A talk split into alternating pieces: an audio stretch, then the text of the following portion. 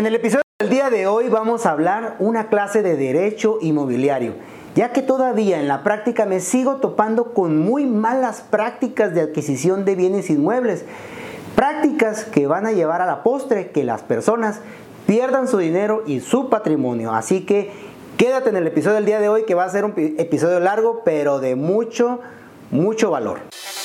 Todos merecemos viajar a esa calidad de vida que deseamos. Los bienes raíces son un excelente vehículo para conseguirlo, pero antes es necesario capacitarnos para lograr convertirnos en la mejor versión de nosotros mismos. Por eso aquí vamos a responder a tus preguntas, hablar de inversiones, de marketing, de ventas, de mentalidad, liderazgo y por supuesto de cómo hacer negocios de bienes raíces para ayudarte a ti a llevar tu emprendimiento inmobiliario al siguiente nivel. Bienvenido al podcast de Carlos Rodríguez. ¿Qué tal? ¿Cómo estás? Te saluda tu amigo Carlos Rodiles. Voy a hacer el día de hoy una clase complementaria con lo que vemos en el libro, porque todavía me sigo topando en práctica que hacen unas compras espantosas todavía, casi casi en servilleta hacen esas adquisiciones de bienes que y pues está en riesgo su patrimonio. O sea, amigos, ¿cuántas horas tardan ustedes? Eh, trabajando para adquirir una propiedad. Horas de esfuerzo, dedicación para conseguir tu patrimonio, para que no tengan el tiempo suficiente, por ejemplo, de escuchar ese contenido que va a ser un poquito largo, más largo de lo habitual, o de adquirir un libro que a lo mejor lo puedes leer, lo, lo escribí no para abogados, lo escribí para que sea muy fácil de leer al ciudadano común y corriente que no habla de esos lenguajes de derecho. Y ahorita voy a tratar de, de hacerlo muy digerible, no voy a hacer una clase de derecho para abogados, sino para el ciudadano común y corriente que pues que quiere adquirir una propiedad y no quiero que la haga para la fregada, pues, porque definitivamente todavía hay personas que siguen perdiendo su propiedad y bueno, eh, quiero hacer esto como un servicio social hacia mi sociedad, hacia mi comunidad, pues en base a mi experiencia como abogado, como persona de bienes raíces que he hecho infinidad de operaciones y que como abogado me topé en muchas personas en los juicios perdían su patrimonio por estas cuestiones básicas. Entonces vamos a entrar más a profundidad porque me, han preguntado eh, hace poquito de, oye Carlos, habla sobre los contratos privados en los bienes raíces y con lo que me he topado en estos días creo que, bueno, es necesario, pertinente que les haga esta clase de derecho inmobiliario adquisición de bienes inmuebles. Verán, entonces, vamos a hablar cómo una persona, una persona que es dueño de un inmueble, le puede transferir a otra persona esa propiedad, ese bien inmueble. Y el que adquiere, comprarlo con toda tranquilidad, que entre a su patrimonio, saber que si alguien se lo quiere quitar, él tiene todas las de ganar, porque para eso están hechos los derechos reales, porque son derechos de la realeza, porque imagínate el rey, la persona de poder, pues que tenía mucha tierra, pues no puede ser omnipresente, estar parado encima de las tierras, eh, pues infinidad de tierras. Entonces se crearon estos derechos reales para poder tener mucha tierra. Entonces, quítense de la idea de que si ven una casa sola, de que si ven un terreno solo, ah, pues no tiene dueño. No, todo tiene dueño. Incluso en la constitución dice que pues el, dueño originario de toda la tierra, los Estados Unidos mexicanos, es la nación. Y la nación fue como fue dotando a los estados, a los ejidos, a los municipios, la tierra. Y de ahí pues pasaron a los particulares con ciertos transferencias que fueron legales, que fueron, ahorita vamos a ver todo este detalle, ¿no? Entonces quítense de la idea de que, ah, pues está solo, pues no debe ser de nadie. No, todo tiene dueño, ¿ok? Vamos a ver ese detalle. Entonces, ¿cómo tú puedes adquirir? Vamos, vamos partiendo de lo que debe ser y luego vemos cómo vamos a arreglar o cómo podemos solucionar algunos detalles que no se hicieron como debe de ser. Entonces dice en general, la ley, son muchas, eh, eh, no nomás es un, es un código, una, una ley o un artículo, no, es en general. Dice que la transferencia de un bien inmueble para que sea perfecta y se pueda inscribir en el registro público debe tener varios elementos. El primero que debe tener un elemento de existencia, elemento de validez, elemento financiero y el, elemento de los impuestos y los elementos técnicos de la transferencia de bienes inmuebles. Vamos a ver todos estos detalles, ¿ok? Para que sea perfecto.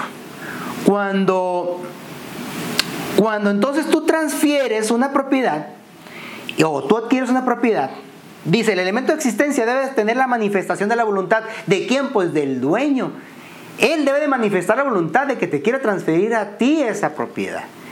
Él debe decir, si la quiero transferir, debe de manifestarlo. Porque mucha gente también tiene el miedo, oye, es que si le doy las escrituras a pues al broker hipotecario, a mi agente inmobiliario, no me irá a quitar la propiedad. No, es más, hasta copia de las escrituras me han dicho, no, pues si tú no manifestaste la voluntad de transferírsela, ¿por qué te la va a quitar? Es, sería inexistente esa transferencia. Entonces, pues es la nada jurídica, no surte efectos, no surte nada, entonces debe de manifestarse la voluntad. Ahorita vamos a ver cómo se manifiesta la voluntad, no nomás es, es así.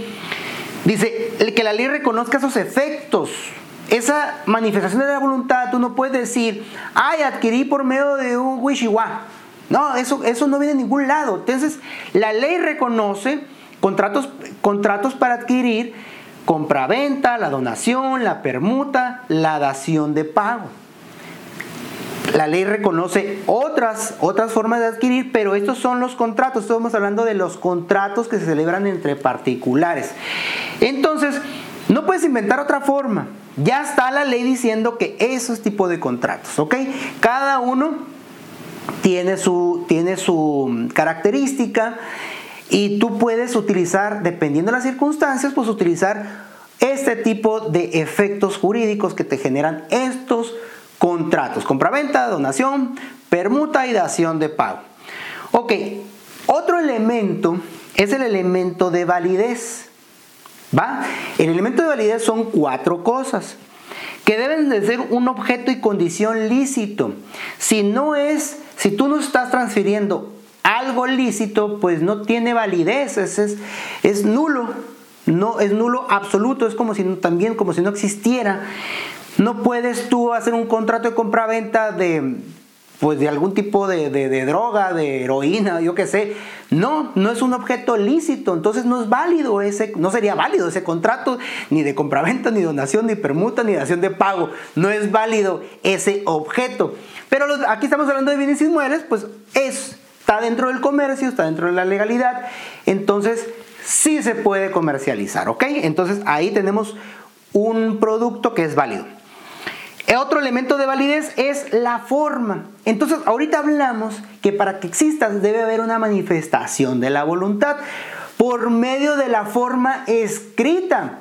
Escrita ante un fedatario público se debe de manifestar esa voluntad para que sea válido, porque si no, no es válido. Y más dice ahí el Código Civil, dice, las compras-ventas, por ejemplo, dice, no requieren para su validez otro elemento sino cuando son bienes inmuebles para su formalidad. La formalidad de que sea escrito, porque también tú puedes hacer una compra-venta de forma verbal, de forma tácita o escrita, pero aquí en bienes inmuebles tiene que ser de forma escrita ante fedatario público para que sea válido.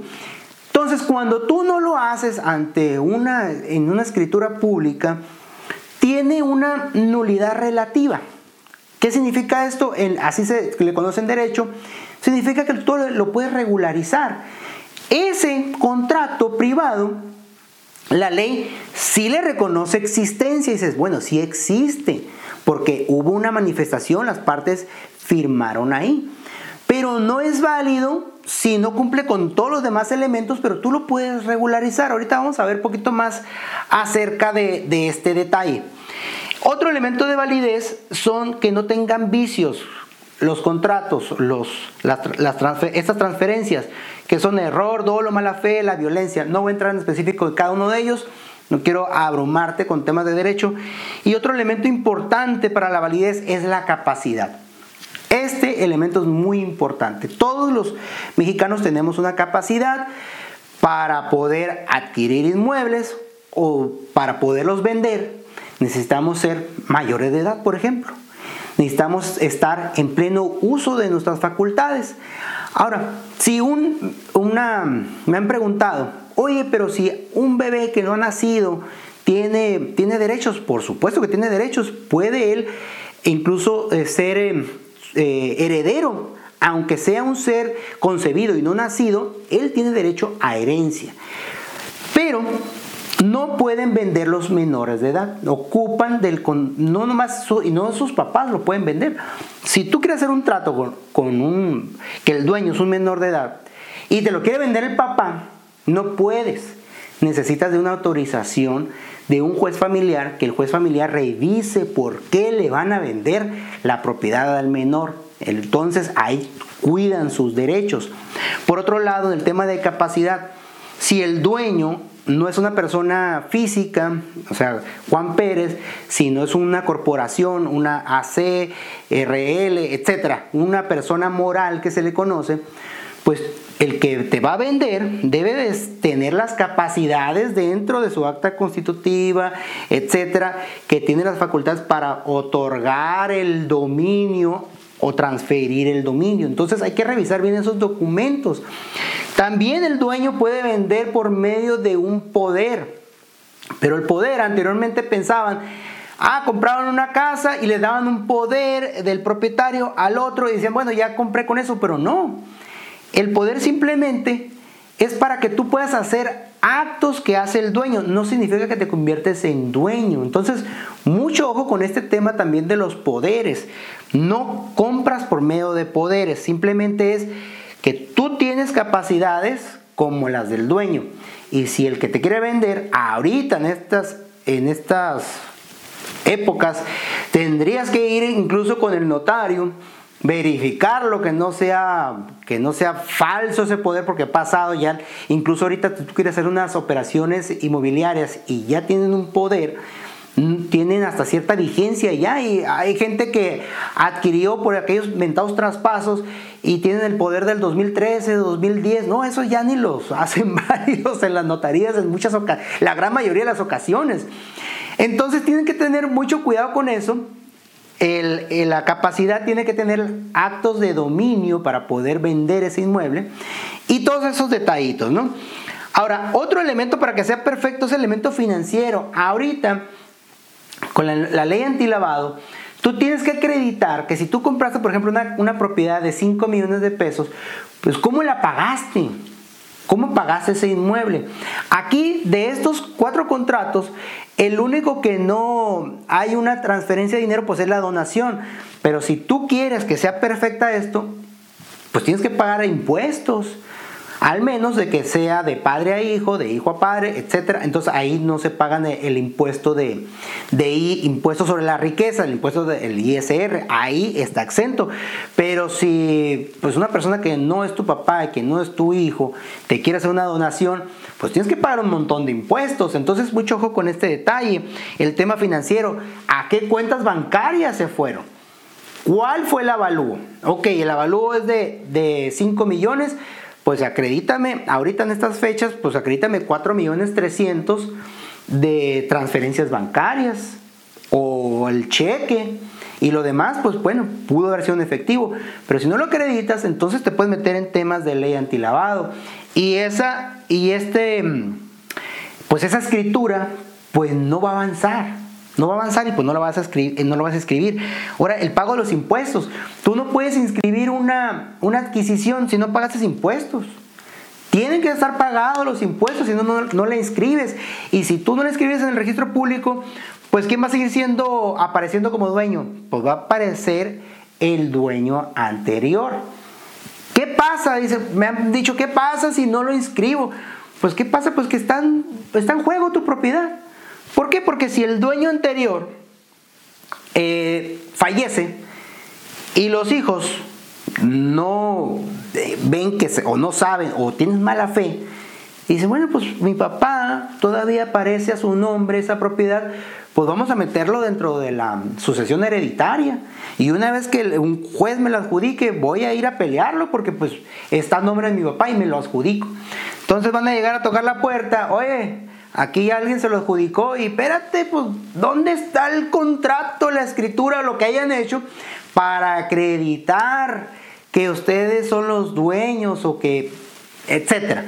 Tienen que estar las propiedades inscritas para que no tengan en riesgo sus inmuebles.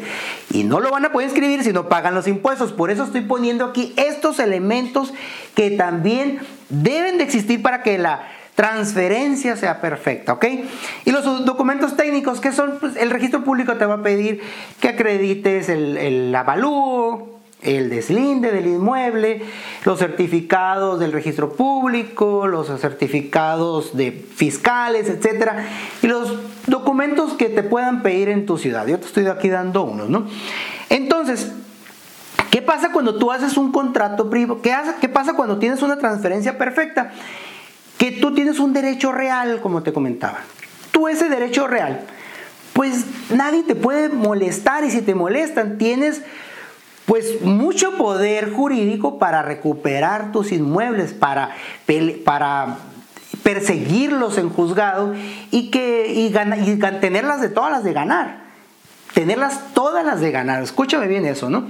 Si tú tienes un contrato privado, entonces no tienes un derecho real, tienes un derecho lo que se llama personal, que es yo tengo un acuerdo con la otra persona y nada más. El derecho real es oponible a todo el mundo, a todo el mundo y un derecho personal es solamente con la otra persona que yo hice el contrato.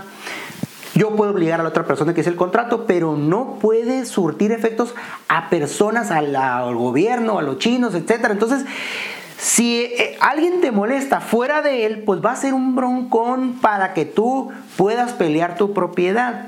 Entonces, ¿qué pasa con esos contratos privados que no se pueden inscribir? Porque la forma, ya dijimos que uno de los elementos de validez debe ser ante un fedatario público.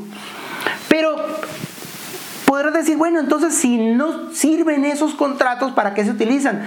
Porque en México no existe una forma de entrar a un proceso de adquisición de inmuebles. Fíjate, todos estos elementos que te estoy dando no es algo que tú puedes transferir si una persona te quiere comprar un inmueble o tú quieres comprar un inmueble, no es algo que puedas hacer en el momento que decidiste hacerlo. Ah, señor, me gustó su propiedad, se la quiero comprar ahorita, ahí tengo el dinero en el banco, se la quiero transferir. No. Tienes que hacer una serie de documentación, etcétera, para llegar ante el fedatario público, ante el notario, que elabore todos los documentos y que pues son bastantes a veces los que te piden que el CURP, la constancia de situación fiscal, porque entran elementos financieros, entran elementos de identificación de las personas elementos de identificación de los inmuebles, todos esos documentación que pues si, tienes todo eso listo, pues lo puedes hacer en una semana, pero incluso a veces tardan 45 eh, días en hacerse las operaciones. ¿Cómo le haces para poder hacer ese acuerdo con las personas y, y entrar en ese proceso? Bueno, pues se hacen a veces contratos privados, pero esos contratos privados deben de ser momentáneos para tener un acuerdo entre las partes. Pero las personas utilizan eh, a veces ciertas formas de adquirirlo y pensando que eso ya eh, los hace dueños. No, porque acuérdense, elementos de validez, forma, capacidad, todo eso debe de tener listo el documento.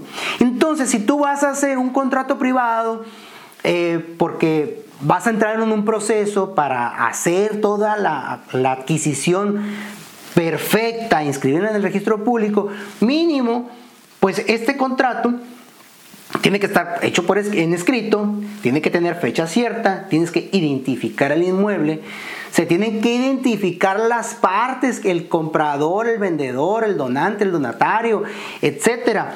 Tiene que tener un precio y tiene que tener un lugar donde se celebró.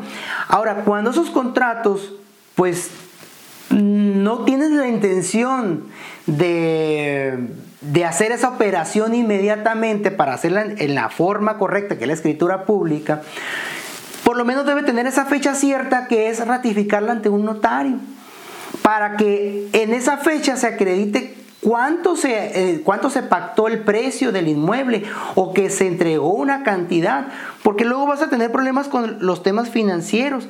¿Qué pasa? ¿Qué broncón se van a meter esas personas que compraron en un contrato privado, que no lo hicieron ante, ante una ratificación, que es solamente en las dos partes, y que fue, por ejemplo, allá en el 2016? Y el inmueble, pues lo compraron en un millón y ahorita ya vale 3 millones de pesos. Cuando lo quieran hacer la transferencia bien, como les digo, vale entrar el elemento financiero ¿Y qué va a pasar con el elemento financiero? Oye, vale 3 millones, acredítame, ¿cómo estás pagando los 3 millones? Pero yo lo compré en uno. ¿Y cómo me acreditas que lo compraste en uno? Pues bueno, yo lo hice entre él y yo. No. No lo ratificaste por lo menos ese contrato privado ante un fedatario público. Pues no, ahora tienes que hacerlo al valor del inmueble y acreditarme el pago. Porque si no, entras, tienes que pagar impuestos sobre la renta, porque estarías comprando muy barato. Ok, eh, autoridad fiscal o notario. Vale 3 millones, ahorita la avalúo, no lo puedo poner ni más bajo. Y yo pagué un millón de pesos. Pues lo estoy comprando en un millón de pesos, o lo compré en un millón de pesos. No puedo acreditar que lo pagué en, en fechas anteriores. Entonces te va a decir el gobierno, ok, hay 2 millones de diferencia. Estás teniendo utilidad Estás teniendo 2 millones de utilidad y me pagas esos 2 millones, me pagas el 20% de impuestos sobre la riqueza, que estamos hablando de 400 mil pesos. Ahora, ¿qué problema vas a tener? Que vas a tener que pagar un impuesto. En este ejemplo, escúchame bien, en este ejemplo, 400 mil pesos. Porque las propiedades que costaban hace 5 años, ahorita, pues por tema de devaluación, etcétera, pues ya subieron los valores, no valen lo que valían hace cinco años, por darte un ejemplo. Es por eso que tú tienes que tener mucho cuidado también. Si tú vas a adquirir una propiedad, eh, considerar, el elemento financiero, que quede bien especificado cuál fue el precio en el momento. Si no lo vas a hacer en escritura pública, por lo menos este contratito privado, pues hazlo ante ratificado ante un notario nomás Ratifícame lo que la fecha sí es cierta, que sí, lo, que sí vinimos este día a, celebrar este contrato. Porque dice el gobierno, bueno, si tú me entregas un contrato y no tiene una ratificación, pues igual le imprimiste en la computadora, le pusiste cualquier fecha y, listo, ¿no? Y lo, y lo firmaste. Entonces eso no genera la fecha cierta y los contratos. El elemento financiero te va a pegar ahí bien duro. Pónganse abusados con eso. Ahora, otro detalle también que me me topé en, la práctica, que adquirieron una propiedad por medio de una sesión de derechos, una sesión de derechos de una adjudicación, que también aquí también la pude haber puesto, una sesión de derechos de, adjudicación, pero es, es eh, pues una compra-venta de los derechos que había que formalizar, porque cuando tú te adjudicas en remate, pues ahí se llevó a cabo la audiencia, te ganaste la subasta, tú te lo adquieres, pero esa, esa adjudicación tú tienes que mandarla a un notario para que hacer toda la documentación que estamos hablando aquí, acreditar el pago de impuestos, documentos técnicos, que haga la escritura, la manda el registro público y ahora te conviertas en dueño.